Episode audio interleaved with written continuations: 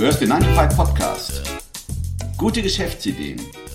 Großartige Gesprächspartner. Gefährliches Halbwissen.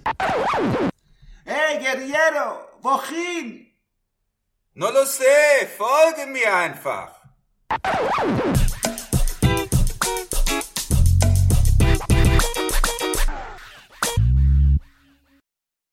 Hallo aus Köln und willkommen zur vierten Episode des 9 to 5 Podcasts. In das heutige Thema würde ich gerne mit der Überschrift Unternehmerische Früherziehung einführen. Und welche Rolle der Little Richard hierbei hat, erklärt nun der Christian. Ja, hallo zusammen. Einige von euch werden es schon erahnt haben, Richard im Namen Little Richard meint nicht den großartigen Musiker, sondern den großartigen Seriengründer Richard Branson. Der Brite ist sowas wie ein Meta-Entrepreneur, der selbst unter ultra erfolgreichen Unternehmensgründern als Vorbild gehandelt wird. Also ich lese jetzt die, das Exposé aus der, äh, der Geschäftsidee vor, aus dem Buch Startup 33 Guerilla Geschäftsideen. Unternehmern gründern als Vorbild gehandelt wird. Er vermag es, den Menschen in den Vordergrund zu rücken und trotzdem oder gerade deswegen viel Geld zu verdienen. Er ist der Gegenentwurf zu Unternehmerkarikaturen wie Donald Trump. Little Richard bietet Entrepreneurkurse für Kinder und Jugendliche. Diese Geschäftsidee ist mir kurioserweise während der schrecklichen Erdbeben in Nepal gekommen.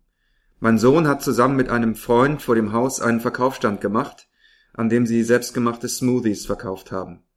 Die Einkäufe habe ich vorgestreckt, den dreistelligen Erlös haben die beiden dann stolz an eine Hilfsorganisation gespendet. An diesem Nachmittag haben die beiden mehr über Einkauf, Kalkulation, Kredit, Marketing und Buchhaltung gelernt, als sie vermutlich in ihrer gesamten Schullaufbahn lernen werden. Den Stolz auf ihren Gesichtern beim Kassensturz werde ich nicht vergessen. Wie kann man seine Kinder besser auf eine Zukunft vorbereiten, in der sich anscheinend immer mehr besser ausgebildete junge Menschen um immer weniger vermeintlich attraktive Festanstellungen prügeln? Welchen besseren Weg zur finanziellen Freiheit gibt es, als ein Unternehmen zu gründen? Oder in der Lage zu sein, nebenbei sein eigenes Geld zu verdienen, ohne Chef, ohne Bewerbung, ohne feste Arbeitszeiten, in guten wie in schlechten Zeiten. In den Workshops lernen die Kinder den Mut zu fassen, eigene Geschäftsideen zu finden, zu entwickeln und zu bewerten. Sie erleben, dass Wirtschaft und BWL eine ganz praktische, lebendige Angelegenheit sein können. Etwas, mit dem sie sich eine Existenz aufbauen und Träume verwirklichen können. Ist noch die Rubrik Risiken und Nebenwirkungen. Das Anmieten und Einrichten von Räumen kostet natürlich immer Geld.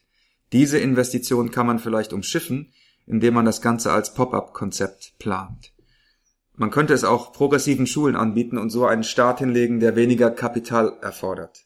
Aber als Meister-Entrepreneur brauche ich dir dazu ja nichts erzählen.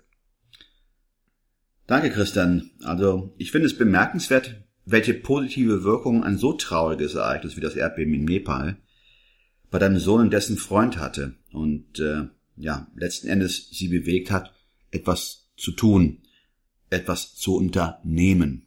Sie haben ein Projekt gestartet, um Gutes zu tun. Sie haben etwas erwirtschaftet. Ja, und sie haben, Entschuldigung, dass ich da reingrätsche, aber sie haben vor allen Dingen etwas verkauft. Und dieses Verkaufen ist ja in, in, in Deutschland, äh, ne, keiner möchte verkaufen, alle hassen verkaufen. Und der, das war aber der entscheidende Punkt. Sie haben sich auf die Straße gestellt, ja. sie haben Menschen angesprochen und ja. sie haben Menschen dazu gebracht, ihnen Geld zu geben für ihr, für ihr Produkt. Und das, äh, das ist der entscheidende Punkt, glaube ich. Also ich glaube, die haben eine sehr wichtige Lektion gelernt, dass ohne Verkauf man letzten Endes so Ideenschlösser baut. Genau. Ohne Verkauf läuft gar nichts. Genau. Nun stellt sich für mich die Frage, wie will man dieses Vorhaben denn umsetzen, damit Kindern und Jugendlichen die Möglichkeit erlernen, eigene Projekte umzusetzen und gar ihr eigenes Potenzial zu entfalten. Vielleicht können sich ja Unternehmer und Lehrer zusammentun. Was hältst du davon? Also Unternehmer, also es müsste, wenn ein Unternehmer wahrscheinlich mit pädagogischen Fähigkeiten sein oder ein unternehmungslustiger Lehrer. Das ist die Kernfrage. Das Curriculum, wie das aussehen sollte, habe ich mir jetzt noch keine, ehrlich gesagt, keine tieferen Gedanken zugemacht. Praktisch sollte es sein, kindgerecht. Okay, also ich bin der Meinung, dass wenn Kinder unternehmerische Fähigkeiten wie Sparsamkeit und unternehmerischen Mut, aber auch Vorsicht, Buchführung und Budgetieren nicht nur theoretisch, sondern besonders äh, praktisch vermittelt bekommen, sie eine wunderbare Grundlage für ein selbstbestimmtes Leben hätten. Hm. Ja, Selbstbestimmung, Freiheit, das waren so die, die Motive. Ne? Und dann die Frage, wie ich mein Kind wirklich auf die digitalisierte Zukunft vorbereite. Also unser Schulsystem mit seinem Fokus auf Fehler ist da nicht hilfreich. Also ja, keine Fehler machen ist keine keine keine Haltung, mit der man unternehmerisch äh, arbeiten kann. Das sieht man ja auch so da an, an dieser Startup-Szene, dass Ja. da oft an Businessplänen monatelang äh, geschrieben und Der gefeilt Gedanke, wird. der Gedanke kam mir auch gerade, genau. Ein Jahr keine Fehler zu machen. Das ist ja, ne, diese Finanzprognosen Ja, ja. ja Wahrsagerei, wenn ich nicht mal irgendwann rausgegangen bin und mein Produkt irgendjemand verkauft habe. Also jemand tatsächlich Gold, Geld locker gemacht hat, um mein Produkt zu kaufen. Bis dahin ist es ja nur ein, ein, ein Traumschloss. Und wenn ich das immer einschießen kann, äh, die Frage ist immer, ob dem Verkauf oder die Wichtigkeit beigemessen wird, die es ja letzten Endes hat. Ja, da hatten, hatten wir eben schon. Ne? Also Ja. Verkaufen ist Ja. verpönt und keiner möchte es machen. Das ist irgendwie, klar, die Angst vor Ablehnung, ne, ist unangenehm. Richtig, richtig, ja, ja. Christian, eine Frage, die mich als Vater interessiert. Was kann ich konkret machen, um meinem Sohn eine konkrete oder eine Richtung zu Ja. geben? Spontan fällt mir ein, ähm, die Kinderzimmer sind voll mit, mit überflüssigen Sachen, die irgendwie Staub fangen und in den Keller geräumt werden. Einen Nachmittag darauf verwenden, alles, was irgendwie ausgemistet werden kann, äh, sich anzugucken, eine Recherche auf Ebay zu machen, zu gucken, was kann ich für bestimmte Sachen bekommen. Die Sachen, wo es sich lohnt, werden eingestellt. Dann lernt man was über äh, Präsentation, Preisgestaltung, Konkurrenz, am Ende auch darüber, wie ich sowas abwickle, wie ich mich mit Kunden kommunizieren muss, um gute Bewertungen zu bekommen. Ja. Da ist ja eigentlich schon so ein ganzer Verkaufsprozess in Miniaturform drin. Und ich räume gleichzeitig noch das Kinderzimmer auf. Ne? Das hat natürlich bei den Eltern den richtigen Effekt. Da fällt mir mal ein, man könnte auch rein theoretisch als den Impuls geben, in der Nachbarschaft nach Jobs zu fragen, Klar. den Rasen zu mähen. Gut, das Auto, Auto waschen darf man ja nicht mehr mehr, heutzutage. Aber Ein, sicher- einkaufen gehen. einkaufen gehen. Es gibt sicher viele Sachen, die man dann in der Nachbarschaft auch erledigen kann. Mhm. So, Jugendliche könnten, könnten zum Beispiel auch Senioren dabei helfen, ihre Computerprobleme zu lösen. Ja? Also viele Senioren haben ja Schwierigkeiten mit Online-Banking, mit, mit E-Mails und solchen Sachen. Ja? Dann könnte man sich anbieten und sagen, für einen bestimmten Stundenlohn komme ich vorbei und löse deine Computerprobleme. Also man würde nicht nur Taschengeld erhalten, sondern man könnte sein Taschengeld aufbessern, indem man halt diese Tätigkeiten und diese Jobs oder diese Unternehmungen durchführt.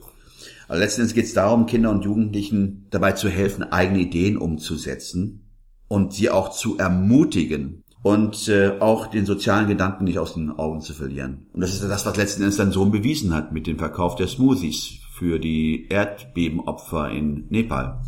Das war jetzt eher eine philosophische Episode, mehr auf so einer Metaebene. Wir sind jetzt nicht so taktisch und konkret geworden, wie der Ruben das ja sonst immer gerne macht mit seinen To-Dos und Vorschlägen. Ich hoffe, hat's, euch hat's trotzdem äh, was gebracht. Nächste Episode, nächste Woche ist dann Dirty Harry. Das ist der Do-it-yourself Friseursalon. Da freuen wir uns schon drauf. Ja. Ist auch wieder ein bisschen anders als das, was wir bis jetzt äh, vorgestellt haben. Äh, Nochmal eine ganz andere Geschäftsidee, die ein bisschen bodenständiger ist. Ja, vielen Dank fürs Zuhören und äh, wir sehen euch, hören euch Nächstes Mal. nächstes Mal. Schönen Gruß aus Köln. Ciao, ciao. Und liebe Leute, nicht vergessen, Wenn das Leben dir Zitronen reicht, mach eine Zitronenlimonade draus.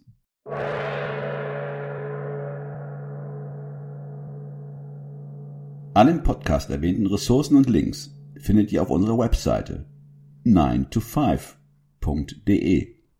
Das ist 9 wie Ja, die Zahl 2 und das englische 5 wie in High Five.